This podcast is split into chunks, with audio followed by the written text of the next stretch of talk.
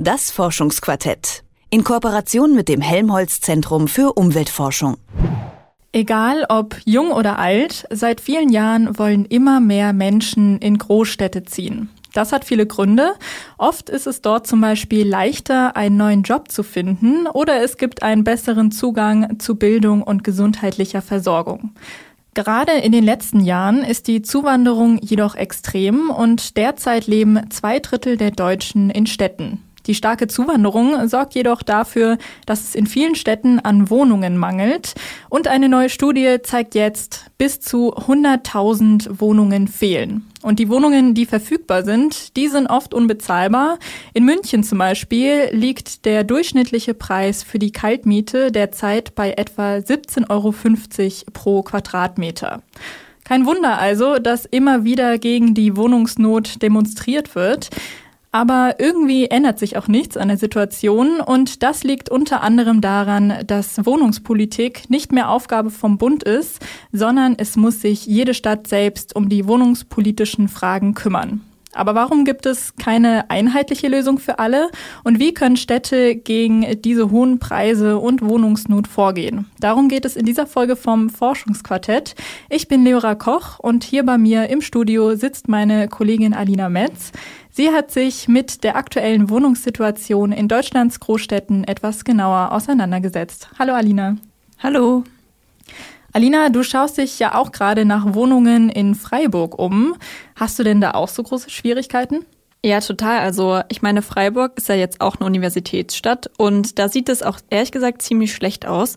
Also es läuft nicht so gut wie geplant. Die Einzelwohnungen sind sehr schwer zu finden. Also ich habe gesucht nach einer Einzelwohnung und fand das sehr schwer, weil sie dann noch vor allem sehr teuer sind. Und bei WGs sieht es auch in dem Sinne schwierig aus, dass wenn sie jetzt nicht gerade vom Studierendenwerk gestellt werden, dann ähm, sind sie sehr teuer. Ja, ich habe bis jetzt eigentlich auch nur schlechte Erfahrungen gesammelt mit der Wohnungssuche. Ich bin vor einigen Jahren nach Heidelberg für Studium gezogen und da war alles erstmal unglaublich teuer und man konnte sich eigentlich als Studentin in meinem Fall überhaupt nichts leisten. Hier in Leipzig war der Ansturm auf die WGs und Wohnungen dann auch so riesig, dass ich erstmal gar nichts gefunden habe, weil alles sofort weg war und dann vorübergehend sogar in einem äh, Airbnb wohnen musste, bis ich was gefunden habe. Also gehören wir beide auch zu der Fraktion, die in die Städte kommen. Ähm, ist denn dieser Zuwachs von Leuten in deutsche Städte überall gleich? Tatsächlich ist das von Stadt zu Stadt unterschiedlich. Also gerade größere Städte wachsen sehr schnell und werden dann auch sehr schnell zu Ballungsräumen. Und im Gegensatz dazu gibt es aber auch viele Mittel- oder Kleinstädte, also Städte, die auch, ich weiß nicht, jetzt nur 20.000 Einwohner haben oder bis zu 50.000 Einwohner. Und ähm, da gibt es einige Städte, die tatsächlich schrumpfen. So, und ähm, wie die Situation in Städten mit starkem Wachstum aussieht, darüber habe ich mit Dieter Rink vom Helmholtz Zentrum für Umweltforschung gesprochen. Er ist Stadtsoziologe und hat zusammen mit Björn Egner von der Technischen Universität Darmstadt eine Studie zur lokalen Wohnungspolitik veröffentlicht. Und in dieser Studie haben sie 14 Großstädte mit starkem Wachstum untersucht. Also eine Stadt zählt dann als Großstadt, wenn sie mehr als 100.000 Einwohner hat. Welche Städte waren das dann da so zum Beispiel? Also wir hatten zum einen Großstädte wie Berlin, Hamburg, München oder auch Frankfurt und im Osten wurde zum Beispiel Leipzig und Dresden genauer betrachtet und auf der anderen Seite haben sie sich aber auch zwei Universitätsstädte angeschaut, in diesem Fall Jena und Göttingen, die beide etwas mehr als 110.000 Einwohner haben. Das heißt, auch hier kann man schon sehen, dass ähm, die Städte, die untersucht wurden, sehr verschieden sind und dementsprechend haben die Städte natürlich auch mit unterschiedlichen Problemen zu kämpfen. Mhm. Und wieso kann man da in diesen Städten jetzt direkt von einem starken Wachstum sprechen? Also für die Studie wurden die Städte ab den 2010er Jahren genauer betrachtet und dabei kam heraus, dass äh, in dem Zeitraum von 2011 bis 2017 die untersuchten Städte durchschnittlich um knapp acht Prozent gewachsen sind. Und hier kommen wir natürlich auch direkt zu dem Problem der Sache. Die Städte wachsen um knapp acht Prozent, der Wohnungsneubau liegt jedoch nur bei knapp drei Prozent. Das heißt, wenn man das im Vergleich betrachtet, fehlen in der Theorie für fast zwei Drittel der zugezogenen Wohnungen. Und dementsprechend kann man sagen, dass sich die Wohnungsversorgungsquote verschlechtert hat, was natürlich zu einer angespannten Lage auf dem Wohnungsmarkt führt. Okay, also es gibt eine Wohnungsnot in allen deutschen Großstädten. Welche Gründe gibt es denn dafür?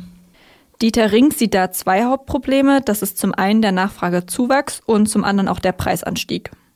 Das Hauptproblem ist der starke Nachfragezuwachs. Das heißt also die Zuwanderung, die Reurbanisierung, die stattgefunden hat. Also einerseits, dass aus dem ländlichen Raum in die Großstädte, in die Ballungsräume gezogen wurde. Andererseits hatten wir in den 2010er Jahren eine starke Zuwanderung aus dem Ausland. Nicht zuletzt sind sehr viele Geflüchtete ja in den Jahren 2015, 16 zu uns gekommen. Insgesamt hat die deutsche Bevölkerung in dem Zeitraum um äh, etwa anderthalb Millionen Menschen zugenommen. Und diese, dieser Zuwachs äh, ist vor allem in die Großstädte gegangen. Das ist der Hauptgrund dafür. Und auf der anderen Seite sind in dem Zeitraum viel zu wenige Wohnungen neu gebaut werden. Vor allem sind zu wenige äh, preiswerte, bezahlbare Sozialwohnungen neu gebaut worden. Man kann hier sehen, dass die Probleme sehr vielfältig sind und tatsächlich auch von Stadt zu Stadt unterschiedlich. Also wenn wir jetzt mal zum Beispiel München und Leipzig kurz miteinander vergleichen. In München fehlt es an Bauplatz und äh, die vorhandenen Wohnungen sind sehr, sehr teuer. Das heißt, es gibt in München kaum noch bezahlbare Wohnungen. In Leipzig hingegen gibt es zwar noch genügend Platz zum Bauen, jedoch fehlt es hier einfach an finanziellen Mitteln. Das heißt, es gibt nicht genügend Wohnungen. Insgesamt ist es in Leipzig sogar so, dass der Freistaat Sachsen und die Stadt zusammen jährlich fast 21 Millionen Euro für den Wohnungsbau ausgeben. Davon könnten insgesamt rund 300 bis 400 Wohnungen gefördert werden. Das mag ja jetzt erstmal nach nicht so wenig klingen, tatsächlich werden aber zwischen 1300 und 1400 Wohnungen gebraucht. Also jede Stadt hat da mit ihren ganz eigenen Problemen zu kämpfen, was die Wohnungsnot angeht. Früher war der Bund ja für die Wohnungspolitik und damit dann auch für die Lösungsfindung verantwortlich. Dann hat er aber die Aufgabe an die Länder und Kommunen abgegeben. Wie kam es denn überhaupt zu dieser Entscheidung? Das Ganze hat sich Mitte der 2000er Jahre im Zuge einer Föderalismusreform geändert. Das war 2006, als der Bund gesagt hat, dass die Wohnungsfrage quasi gelöst sei. Das lag vor allem daran, dass zu diesem Zeitraum sowohl im Osten als auch im Westen es sehr viele leerstehende Wohnungen gab. Und außerdem wollte man an dieser Stelle einfach sparen. Die Wohnungspolitik wurde deshalb Aufgabe der Kommunen. Und bis 2019 gab es dafür auch noch Kompensationsmittel. Und diese sollten die frühere finanzielle Unterstützung ausgleichen. 2019 hat dann auch der Bundesrat außerdem zugestimmt, weiterhin Geld für die soziale Wohnraumförderung zur Verfügung zu stellen. Und das waren für den Zeitraum von 2018 bis 2021 mindestens 5 Milliarden Euro. Jetzt ist es nun allerdings so, dass die Situation je nach Kommune anders geregelt ist, weil natürlich auch die Probleme sehr unterschiedlich sind. Wir hatten das schon angesprochen, manche Städte wachsen mehr, andere schrumpfen. Dann stehen auch einige Städte unter starkem politischem Druck, wie zum Beispiel in München oder in Berlin oder in Hamburg. Das heißt, an dieser Stelle gibt es vielleicht auch mehr Demos gegen die Wohnungsnot und die Politiker oder beziehungsweise die Städte sind sich der Not einfach vielleicht viel mehr bewusst. Und in anderen Städten hingegen, wie zum Beispiel in Leipzig oder auch in Hannover oder Dortmund, dort wird überhaupt darüber diskutiert, ob es eine Wohnungsfrage gibt, ob es eine Wohnungsnot gibt. Dort ist das Ganze vielleicht einfach nicht so dargestellt und auch nicht so präsent. Und Dieter Rink fasst die Aufgabenverteilung wie folgt zusammen. Jede Stadt muss praktisch selber äh, aktiv werden in der Wohnungspolitik, muss praktisch gucken, wie sieht die Lage auf dem Wohnungsmarkt aus und muss entsprechende Instrumente anwenden, Strategien fahren. Allerdings muss man dazu auch sagen, dass Städte häufig gar nicht die eigenen äh, Ressourcen haben, weder finanziell noch personell, um äh, ihre eigenen Wohnungsfragen lösen zu können. Sie sind da stark vom Bund und auch von den Ländern abhängig, also dass dort auch ausreichend Mittel beispielsweise für sozialen Wohnungsbau kommen. Gut, jetzt hat Dieter Rink gerade gesagt, dass jede Stadt ganz eigene Konzepte entwirft und umsetzt, um gegen den Wohnungsmangel vorzugehen. Was sind das denn für Konzepte? Also wie kann ich mir das jetzt individuell vorstellen? Da gibt es äh, verschiedene Konzepte, zum Beispiel die abgesenkte Kappungsgrenze. Das heißt, der Mietpreis wird über die Jahre hinweg gedämpft. Die Mietpreise dürfen nicht mehr als 15 Prozent über drei Jahre ansteigen. Dann gibt es außerdem für Neuvermietungen Mietpreisbremsen. Dort dürfen oder dort sollen die Preise nicht so schnell in die Höhe schnellen. Und das wird in zum Beispiel sechs der untersuchten Großstädte angewendet. Dann können auch noch Erhaltungssatzungen erlassen werden. Dort werden Milieuschutzgebiete festgelegt, wo einfach nicht teuer modernisiert werden darf. Und das dient dazu, eine Gentrifizierung zu verhindern. Das heißt, Viertel sollen attraktiver gemacht werden und dafür können aber auch einkommensschwächere Menschen verdrängt werden. Und genau das soll halt mit Hilfe der Erhaltungssatzungen verhindert werden. Und ein weiteres Konzept wäre jetzt die Sozialwohnungsförderung. Das heißt einfach, dass Neubau oder Sanierungen stärker gefördert werden und somit mehr preiswertere Wohnungen für den Markt kreiert werden. Okay, also es gibt ganz verschiedene Konzepte, die dann von den Städten auch einzeln angewendet werden oder werden die zusammengemixt? Wie ist das? Die werden tatsächlich zusammengemixt, was daran liegt, dass ja, wie bereits gesagt, jede Stadt so die eigenen Probleme hat. Also kommen wir nochmal auf unser Beispiel München zurück. Dort ist es so, dass die Stadt innerhalb der letzten 20 Jahre ein sehr starkes Wachstum erfahren hat. Also die Stadt ist um mehr als 10 Prozent gewachsen. Und die haben bereits so alle wohnungspolitischen Elemente eingesetzt, die es gibt, oder fast alle. Und trotzdem gibt es immerhin noch so viele weitere Probleme oder neue Probleme, dass ähm, die Stadt neue Konzepte entwickelt hat, wie zum Beispiel die soziale Bodenordnung. Und da soll eine Quote an bezahlbaren Wohnungen entstehen. Und in München ist es außerdem so, dass es ein jährliches Budget von knapp 220 Millionen Euro unter anderem von Land und vom Bund gibt. Und damit hat München auch finanziell das größte Wohnungsprogramm. Das überrascht mich gerade ziemlich, muss ich zugeben, dass München da das finanziell größte Wohnungsprogramm hat, weil man ja eigentlich besonders über München hört, dass es die teuerste Stadt ist und sich nichts an der Situation ändert und man einfach da nichts bezahlen kann. Ja, das liegt tatsächlich daran, dass die Bodenpreise sehr hoch sind. Also wenn wir jetzt mal die durchschnittliche Kaltmiete vergleichen, die Zahlen stammen an dieser Stelle aus dem dritten Quartal vom letzten Jahr. In München liegt der Mietpreis bei ca. 17,50 Euro pro Quadratmeter und in Borgenteich, das ist eine Gemeinde zwischen Paderborn und Göttingen, dort liegt er bei etwa 3,90 Euro pro Quadratmeter. Ähm, jetzt sieht es ja aber auch nicht in allen Städten so schlecht oder dramatisch aus wie in München. Was ist denn jetzt zum Beispiel mit ähm, einer Unistadt? Sie haben ja auch eine Unistadt untersucht in dieser Studie, wie Jena zum Beispiel. Dort liegt das Wachstum bei nur circa 5 Prozent, aber dafür haben sie im Vergleich auch deutlich mehr Neubauten. Das heißt, die Versorgungsquote ist dort im Moment noch relativ gut. Allerdings ähm, lässt sich auch in Jena feststellen, dass die Preise ansteigen. Und in Jena werden natürlich auch dann verschiedene Konzepte angewendet, unter anderem die abgesenkte Kappungsgrenze oder auch natürlich der Einsatz für den sozialen Wohnungsbau. Dort fordert die Stadt bei einer Konzeptvergabe in der Regel einen Anteil von wenigstens 20 Prozent geförderten Wohnungsbau. Hm.